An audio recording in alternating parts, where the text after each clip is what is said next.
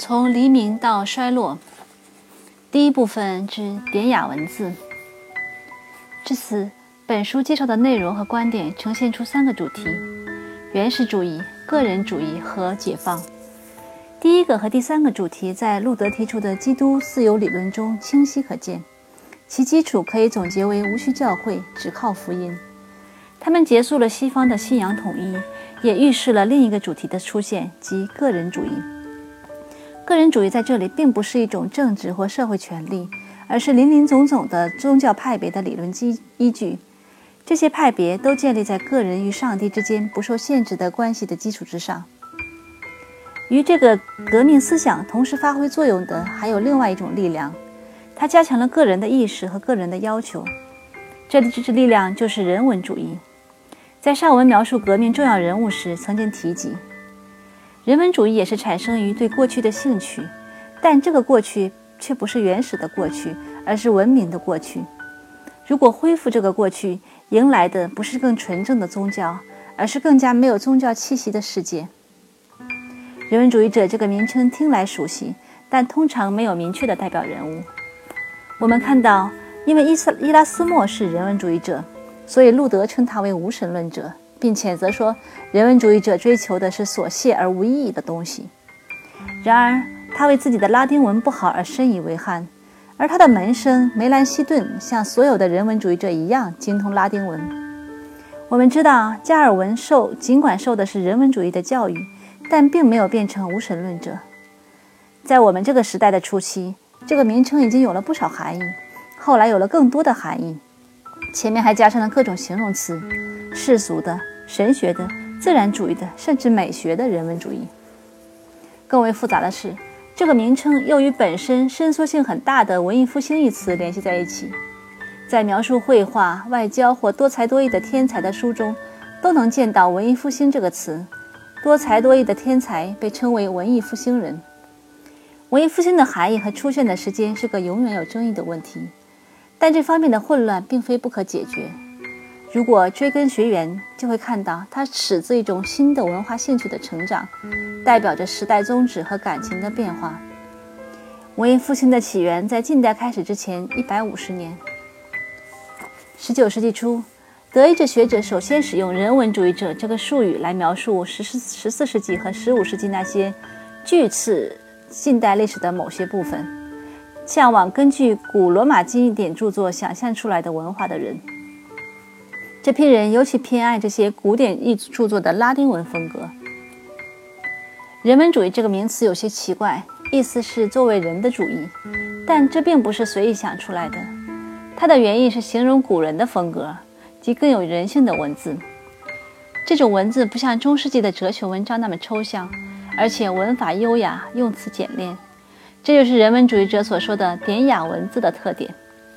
相比之下，中世纪学者的文章粗陋笨重，只配用来讨论神学。中世纪的文章并没有忽略人，但缺乏逻辑，把人的一切关注统统与来世挂钩。十四世纪初，意大利一些才华横溢的作家，其中著名的有比特拉克、萨鲁塔蒂和博加丘，对中世纪的文章深恶痛绝。他们的门徒把人文主义变成了以后几个世纪的文化。其实，这种否定过去的态度是不公平的。人文主义者从历史中汲取的东西，比他们所认识到的或者承认的要多得多。他们的他们的态度是典型的创新者的态度。但是，既然他们所宣扬的东西形成了西方时至今日的思想和行动，所以需要研究一下由于注重风格而产生的人文学科的概念。如今我们谈到人文学科时，总是为他们似乎永远处于险境而担心不已。然而，我们并不确切地知道他们到底指的是什么，为什么这样称呼？他们是否只是大学的学科，或者不仅如此？最初的人文主义者认为，古典著作中描述的文明在处理世俗事物时是以人为中心的。这些著作包括诗歌、戏曲、史书、传记、道德和社会哲学。他们是古人生活的指南，本身具有重要的意义，并不从属于把人的幸福统统推迟到审判日的某个大计划。世俗主义的主题由此而来。人文学科所涉及的研究扩大了今世可以实现的目标的范围，如个人的自我发展、主动行动，而不是一味被动的虔诚，在生活中用理性和意志来改变环境，并领悟大自然的启示。人文主义者是学者，但是他们不需要象牙塔。了解了他们这样的理想，西塞罗成为人文主义文化的英雄，就毫不令人奇怪了。他文笔卓绝，又是演说家、政治家、道德哲学家和罗马共和国的最后捍卫者。除了不是个优秀的战士之外，他具备了一个理想的人文主义者的一切品格。他的不朽名声只是在1890年自然科学把拉丁文从教程中挤走之后才消失。但在这之前的五百年里，受过教育的西方人脑子里都装满了西塞罗的讲演和文章。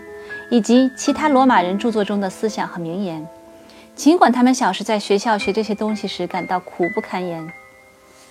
西方语言的思维结构和辩论方式都受到了西塞罗的影响，演说也一直是一种重要的文学形式。除了西塞罗的著作以外，还有李维的《罗马史》以及罗马与迦太基的交战史，塔西佗的编年史和日耳曼尼亚志，塞内加的悲剧和道德论文。普劳图斯和泰伦斯的喜剧，维吉尔、奥维德、卢克莱修、卡图卢斯和赫拉斯的诗歌，再加上独一无二的普林尼的包罗万象的自然史，这一切构成了一幅完整的文化画面。在十四世纪信徒的眼里，它远比他们自己所处的文化更加雄伟、更加文明。为什么不提希腊人呢？的确。经验哲学家在推理中一直引用柏拉图和亚里士多德的理论，人文主义者把他们视为重要的人物。荷马、修昔底德和迪摩西尼也同样重要。但是，为了拜读他们的著作而去学希腊文是后来的事儿，要到十五世纪中期，土耳其人占领了讲希腊语的拜占庭帝国首都君士坦丁堡之后才开始。那时才有受过教育的难民逃到罗马。以教希腊文谋生，即使如此，懂希腊文也从未成为过一种普通的造诣。知识阶层普遍熟悉的人文主义指的是古罗马。英国例会议会就是个例子。一个议员在辩论结束时可以引用拉丁文的句子来收尾，如果把单复数弄错了，还会遭到嘲笑。但是引用希腊文却是大忌，因为不管是辉格党还是托利党。并不是人人都懂得希腊文。人文主义者是通过罗马去看希腊的，清楚了解并崇拜希腊文化，知道帕提农神庙、伯里克利、米洛的维纳斯这些东西是到我们的时代较晚的时候才开始的。每个时期关于希腊的概念都不一样。不过，过去一贯要求教育程度高的人精通这两种古代语言，僧侣还必须掌握希伯来文。二十世纪的一个明显特征是，一千年来，知识阶层第一次不需要至少掌握两种语言。从典雅文字开始风行，到现代人文主义者成为自由思想家或者学者，这一段道路迂回曲折，但是从未间断。倘若寻找这几百年里人文主义者的共同点，可以发现两点：第一，他们有一组得到公认的作家；第二。他们有一套学习和辩论的方法。此外，他们还有一个信念，即理性和自然是幸福生活的最好指南。现代的人文主义者认为这个理念至高无上，因此批评早期的人文主义者对文法和措辞过分挑剔。但是，他们如果不首先掌握语言的微妙之处，怎么能够勘定出后人如此珍视的古典著作的学术版本呢？有些事情后人做得到。是因为前人为他们打好了基础，回过头去批评前人没有做到的后人所做的那些事情，又有什么意义呢？人文主义的方法至今还在普遍运用，它的规则在政府机构、商界、周刊，甚至学校功课里到处可见。有谁能够逃脱研究呢？又有谁敢不提出确切的引文和时间，不参考以前的作品，不引证出处？不开列参考书目，或者不使用脚注这个表示坦诚的标记呢？得到公认的作家并非一成不变，尽管他们来自同一个圈子。刚才已经提到了西塞罗的沉浮。随着气氛的变化，原来的无名小卒可以一跃成为文化巨擎。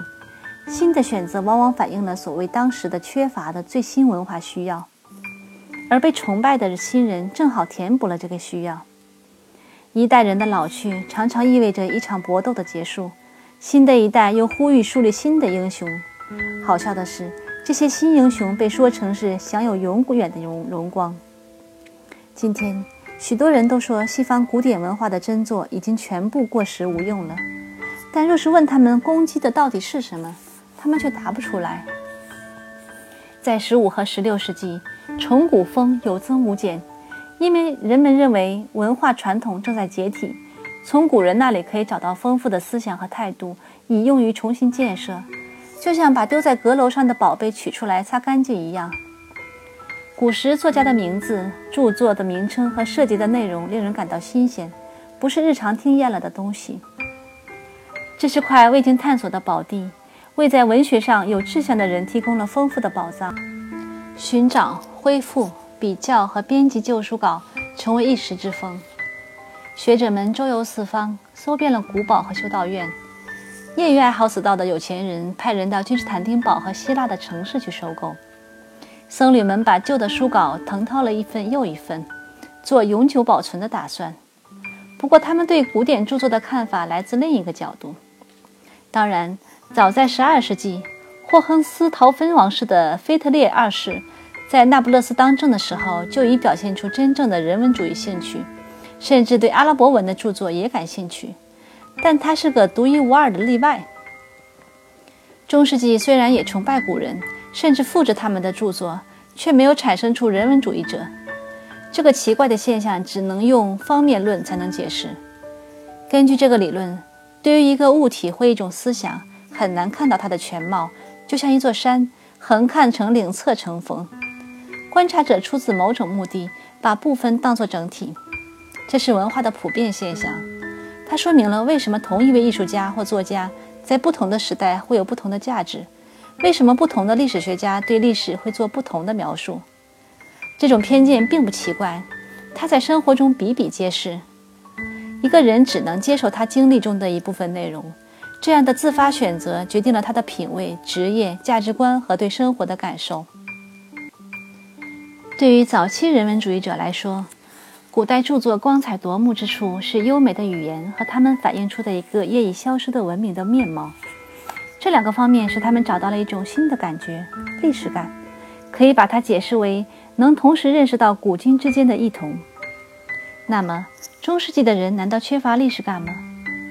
他们认为自己是罗马帝国的后裔，他们崇拜第一个基督教皇帝君士坦丁大帝和他的封建继承人查理曼。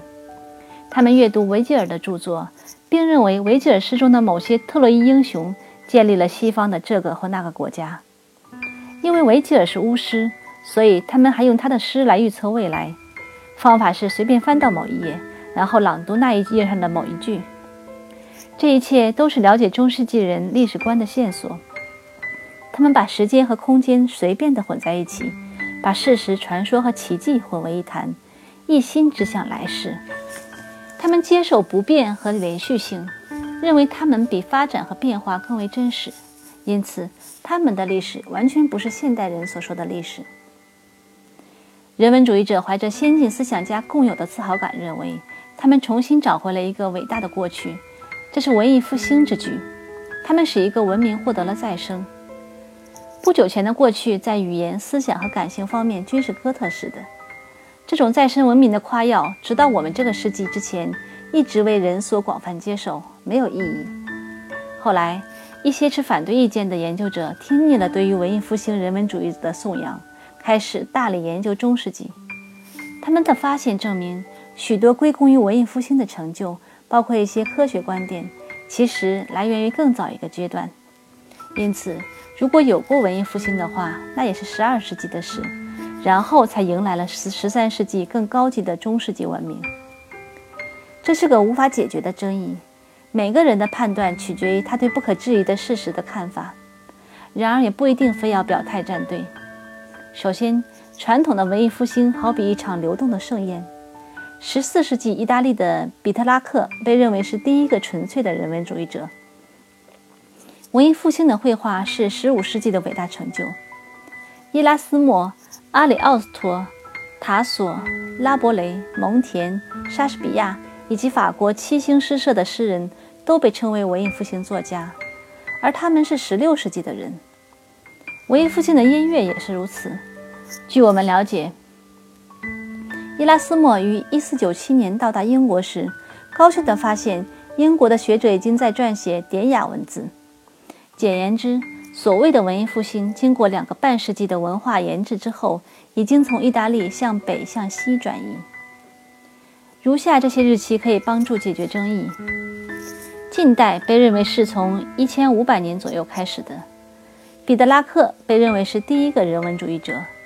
而文艺复兴早在十四世纪和十五世纪及近代开始之前就已经方兴未艾，因此它部分属于中世纪。它在中世纪后期萌芽，在近代早期结出累累硕果。如果这样看来来看，各个时代之间的鲜明对比就消失了。它本来就是创新者的一种幻觉，是用来自我激励的。对我们来说，这种看法要站住脚。就应该拉大所比较的时代之间的距离，比如把一二五零年与一五五零年相比，把阿奎那与斯拉伊拉斯莫相比，或者比较加西都西大教堂那两座建造时间前后相隔两百年的塔楼。如从这个角度看问题，一个好学的读者就会觉得，布克哈特所著的意大意大利文艺复兴时期的文化，以及对他提出质疑的。赫伊金哈所著的《中世纪的秋天》都是不可多得的好书，是两部文化史的杰作。他们尽管在某些地方有分歧，但提出的看法是相辅相成的。由于时间的推移会造成理解上的不同，所以需要用具体具体的例子来充实人文主义者这个抽象的形象。这样，不断演变的理想和动荡的文化中的一些微妙之处才不会失真。显然。第一个要提到的人，就是生活和在生活和著作中处处表现出对古人及其语言的敬重的比特拉克。他是佛罗伦萨一个公证人的儿子，生于1304年。年轻的弗朗切斯科最初学习法律，后来他父亲由于政治原因被流放到法国南部，家境因此败落，于是他改行成为教士。他三十岁时已经诗名卓著。甚至被一位罗马元老院议员封为桂冠诗人，这是古罗马的风俗。那时，人们给英雄戴上用月桂树的枝叶编成的王冠。比特拉克用以用拉丁文朗诵维吉尔的一篇文章作为答谢。然而，他的拉丁文造诣只是他名望的一部分。今天提到比特拉克这个名字，我们就会联想到劳拉。他连续多年给劳拉写了许多十四行诗和抒情诗，都是用意大利文创作的。不过要顺便说明，那些诗中没有任何亲昵情爱的成分，只是纯文学的赞颂。使用的赞颂手法多种多样。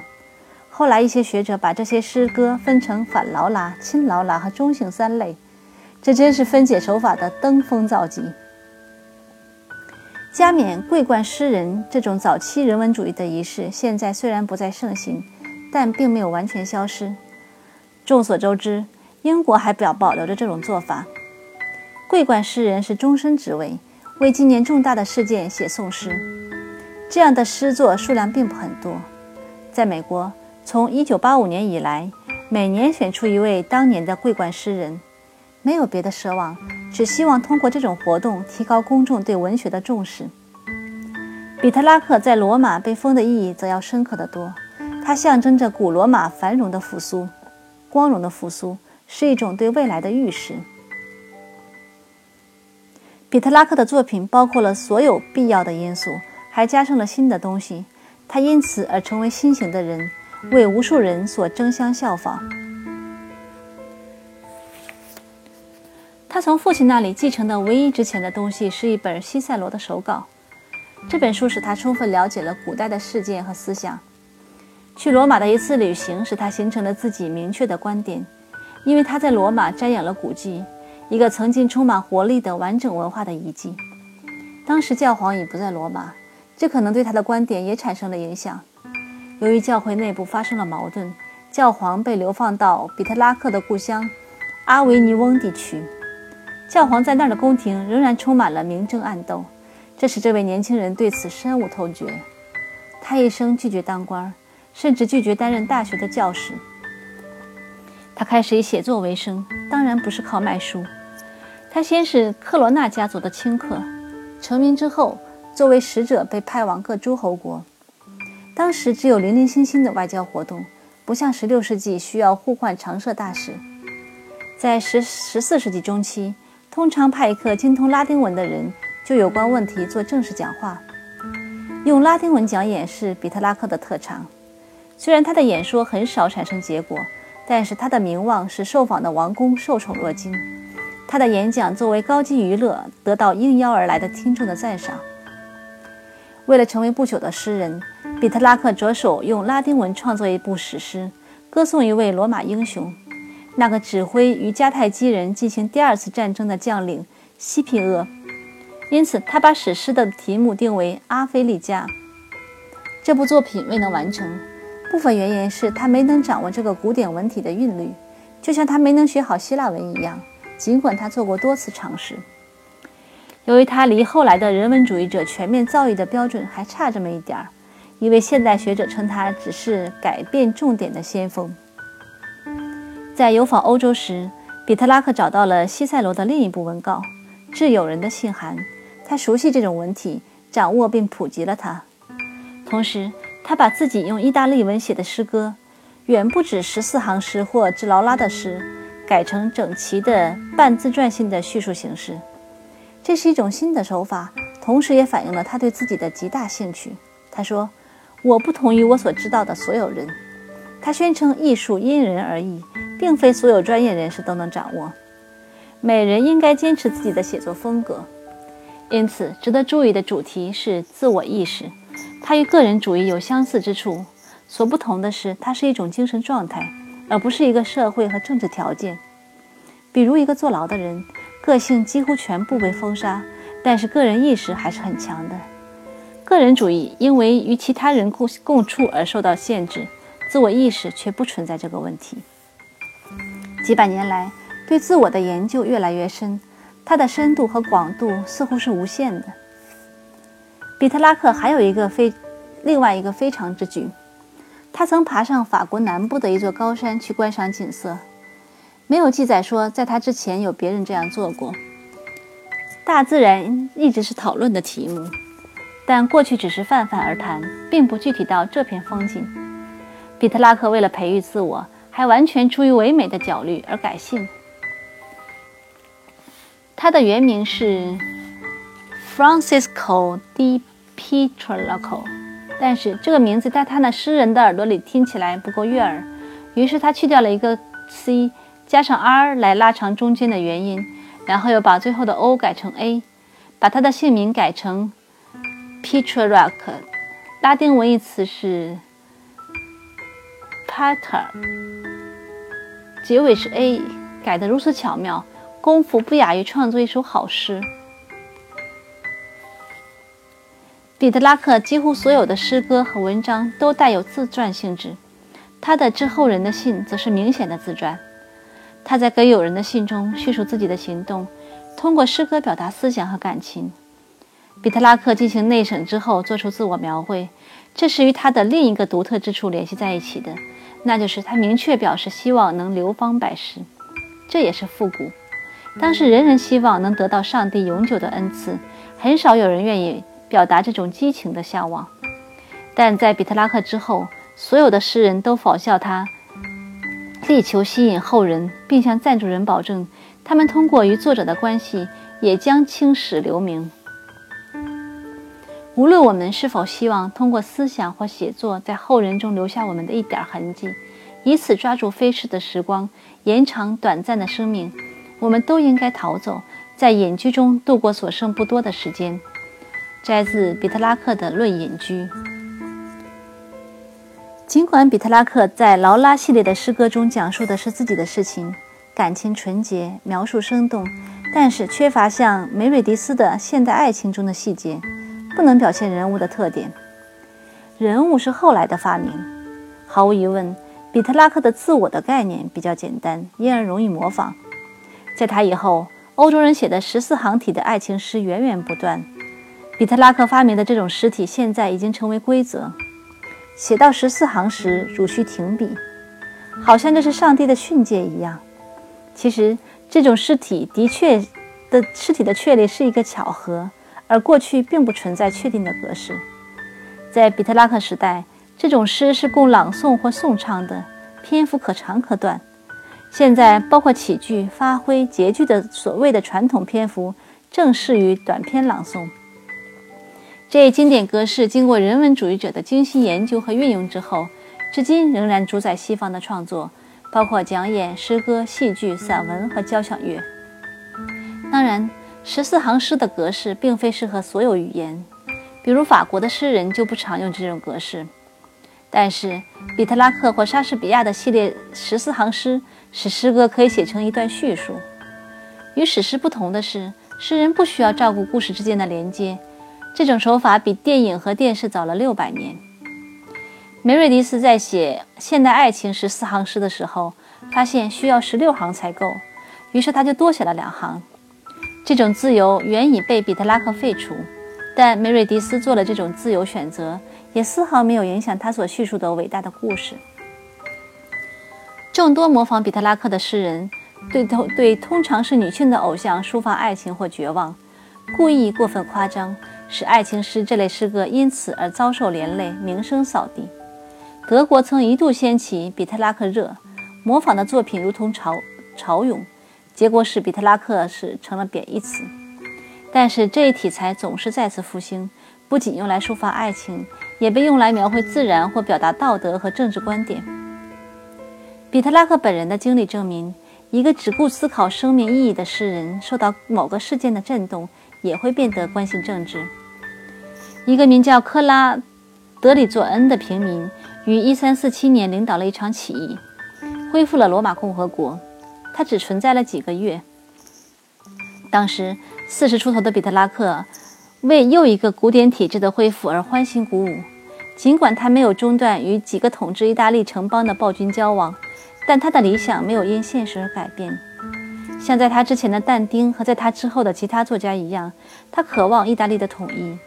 他的《意大利颂》和其他一些作品描述的是他在李维作品中读到的那种辉煌。这种乌邦托式的愿望成了人文主义者的另一个特点。受过教育的男女开始崇拜罗马共和国，而不是威震中世纪的罗马帝国。为拯救自由政府而战的西塞罗成了模范公民，甚至连16世纪王公统治下的忠诚子民都这么认为。凯撒是可恨的篡权者。布鲁图杀了他是英雄之举，请读莎士比亚的《尤利乌斯·凯撒》。和他们对身后名声的重视一样，这种对政治理想的激情表明人文主义者是看重世俗的。但是，也不应该忽视事物的反面和矛盾之处。人文主义者并非不关心宗教，也不想用多神教来取代基督教。现在的人文主义者可能否定上帝。并且以人来衡量一切，但比特拉克却是笃信宗教的。他认为福音书高于一切世俗的著作。他崇拜奥古圣奥古斯丁，并在后半生写了一篇轻视现实的短文，是类似反劳拉诗的对罪过的忏悔。他甚至攻击追随阿拉伯医生兼哲学家阿维伊罗伊的人，骂他们是物质主义者，是异教徒。如果有人文主义修道院的话。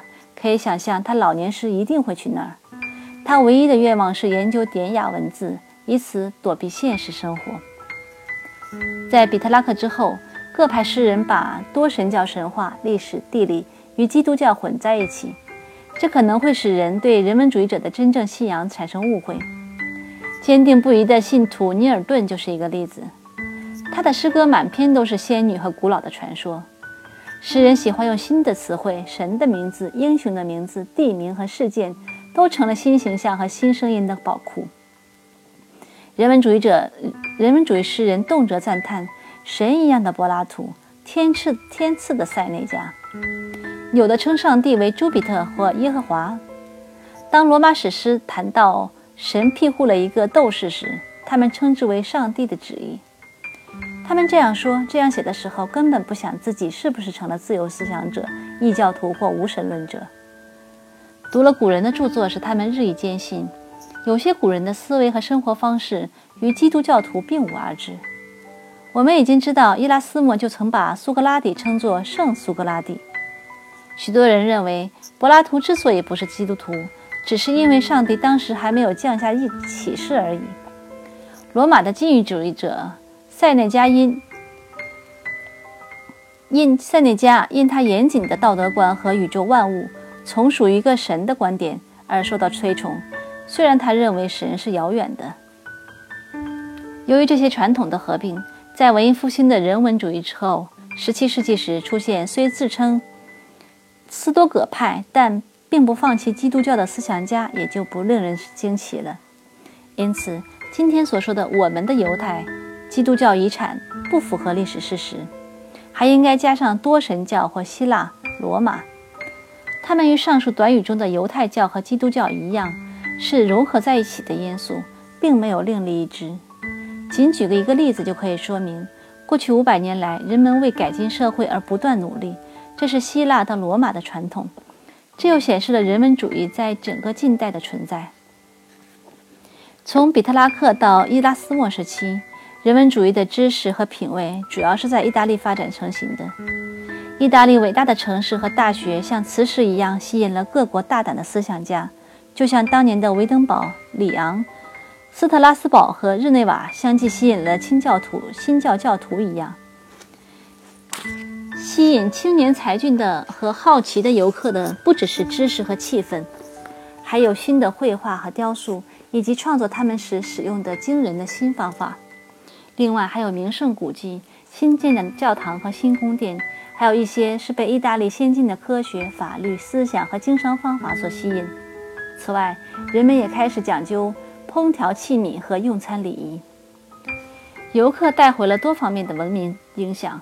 其他国家不得不承认，意大利是艺术之母。更确切的说法应该是，意大利是一切高级文化之母。这种主导作用至今留在我们所用的艺术词汇之中。莎士比亚和与他同期的英国或其他国家的剧作家，在作品中给许多角色取的都是意大利名字。来自意大利的意大利语的词汇有奏鸣曲。回旋曲、咏叹调、对开本诗集、八开本、后图法、明暗对照法、格句押韵法、间奏曲、独唱、颤音、中提琴、女主角、精湛，还要继续列举吗？倘若没有这些艺术词汇，我们将如何是奈何？直到不久以前，文人都必须精通意大利文，他们必须懂得薄伽丘、塔索和阿里奥斯托的作品原文。他们是典籍的一部分，也是意大利人所发明并长期垄断的歌剧唱法和歌词的一部分。因此，十七和十八世纪时，欧洲国家的富家子弟都要做一次大旅行，行程的高峰是在导师的指点下到罗马、佛罗伦萨，可能还有那不勒斯和威尼斯去欣赏艺术，体会舒适的生活。尼尔顿的旅行对他的职业生涯起到了决定性的作用。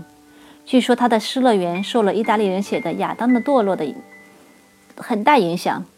这种说法不无道理。对于希望成为艺术家的人来说，到艺术的故乡意大利去深造是绝对不能少的。若说整个欧洲都坦诚自己野蛮原始，赞颂意大利的文明高雅，未免有失偏颇。当时的情况就像那些想在社会上往上爬的人。否定自己的出身，一心要学会外国的时髦风俗，以某种外国的风俗为时髦，这在西方是一个不断回潮的现象。继意大利之后，西班牙成了明星，然后法国和英国曾两次各领风骚。英国和法国一度掀起了德意之热，但为时不久。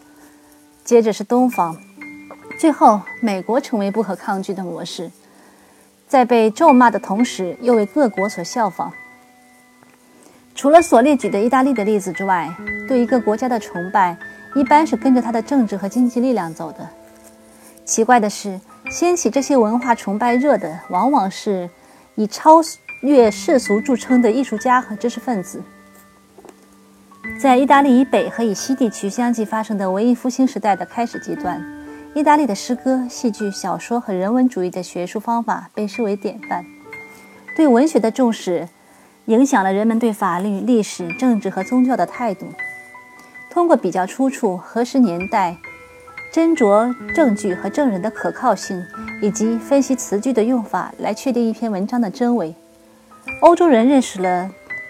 认识到了时代变迁所造成的后果，人们阅读文件时开始采用分析的眼光，口述历史除非得到核实，否则不再有权威。于是识字的时代开始了。这种系统的怀疑主义的第一个成果是，洛伦佐·瓦拉证明君士坦丁赠语一文是伪造品。传说君士坦丁赠语是从第一个基督徒皇帝那里传下来的一份文件，狱主。把领土奉献给历代教皇，他给宗教势力增添了物质力量。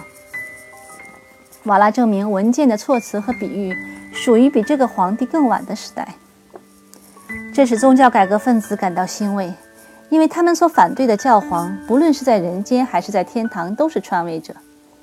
虽然福音派鄙视人文主义者死抠文字的做法，但虔诚的圣书研究者也只能采用同样的做法。否则就不可能出现大量的圣经新版本和新译本。这些著作对于经文进行了初级考证，后来又出现了对旧约和新约的高等考证，即在对措辞提出疑问之后，对实质内容提出疑问。这种学派现在仍然存在，但现在的放肆一定会使这个学派的前辈惊惶万分。有专门的刊物讨论讨论大卫王是否确有其人，以及。萨拉到底有没有排卵等诸如此类的问题。总的来说，16世世纪的学术研究巩固了新教关于教育的来源是福音书而不是教会的观点。根据人文主义的原则，要了解真理就必须查原作，而不是依赖评注。简言之，人文主义和宗教改革虽然未能结为同盟，但是在向着同一目标的行进中一度走到了一起。这个事实足以使我们把16世纪的文化称为文艺复兴和宗教改革的文化。